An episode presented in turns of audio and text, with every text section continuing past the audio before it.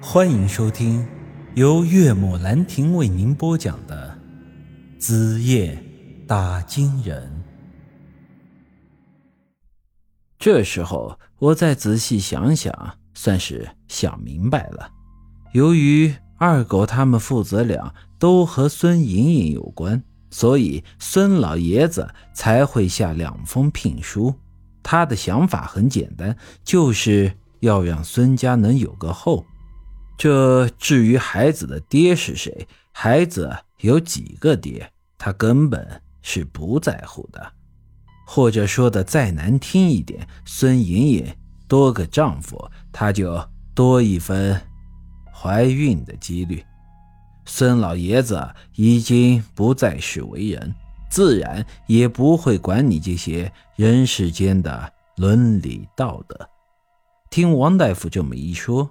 我的心里也泛起了嘀咕：如此一个民国年间活到现在的百年老鬼，下面那些勾魂阴司都拿他没有办法。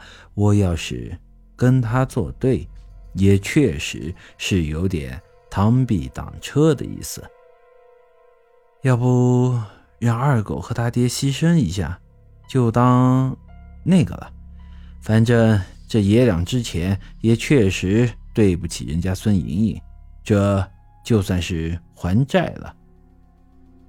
可这么一想，又感觉有点对不起二狗，毕竟他们一家人对我这么信任，我要是摊手说我没辙了，也实在愧对这么多年来的兄弟情谊。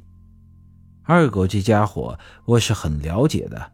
要是那孙莹莹的样貌能赶上我家舒瑶一半，别说是只鬼，就算是条虫，这家伙也一百分的愿意去给孙家当女婿。可问题是，孙莹莹本就长得一般，死后那样子甚至可以用惊悚形容。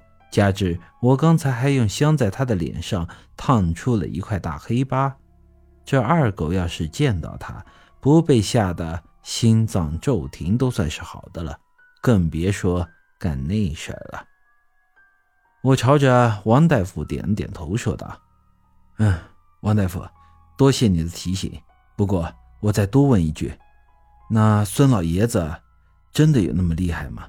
你们这些阴司都拿他一点办法都没有？我这个看大门的小官肯定是拿他没办法。”至于那吴长爷，呃，那些个大头嘛，要说弄他，肯定是弄得过的，但这师出无名嘛。说句不好听的，就算是孙老爷子在上面杀的人，你没有确凿的证据，下面拿他还是一点办法都没有。所以啊，对这号人物。躲着他为好，不要跟他犯冲。说着，又拿出一袋白面给我。我接过白面，有些恍惚的叹了口气。我家里有老婆有老娘，还真是不能在这上面犯糊涂啊。行，我明白了。对了，王大夫，你儿子现在情况怎么样？三天前已经功德圆满了，小雨，在这里我真的要再好好谢谢你。如果不是你原谅了他，他现在可能已经下了十八层地狱了。我淡淡一笑，道：“不是我原谅他，是我爹和大山叔原谅了他。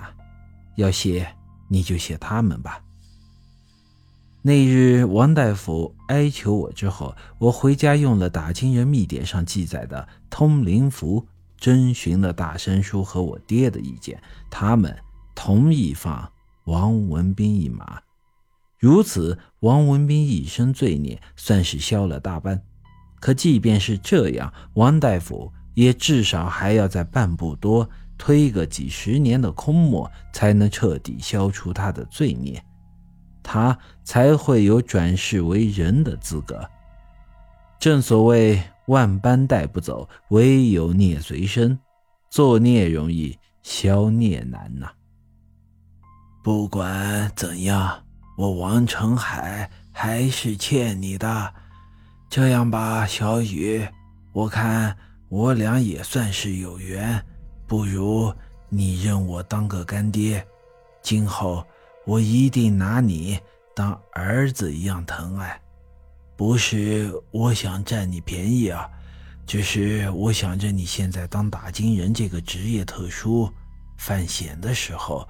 我这个半步多看门汉，虽不是什么大官但好歹也算是个阴司，平常呢也能多给你一些照应。我仔细一想，哎，这个提议好像不错，有个当阴司的干爹罩着，我以后夜路也多一份底气呀。王大夫这话说的，我现在亲爹没了，师傅走了，能有个干爹。自然是好事。那你这个干儿子，我可就认下喽。干爹，请受干儿子一拜。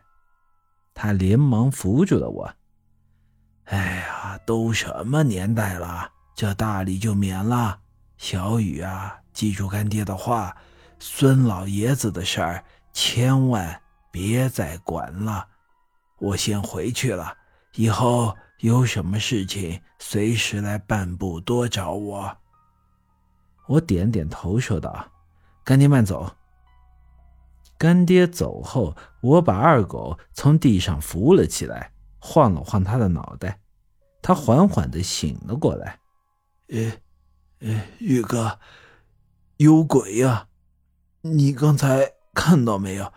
吓死个人了。”本集。已经播讲完毕，欢迎您的继续收听。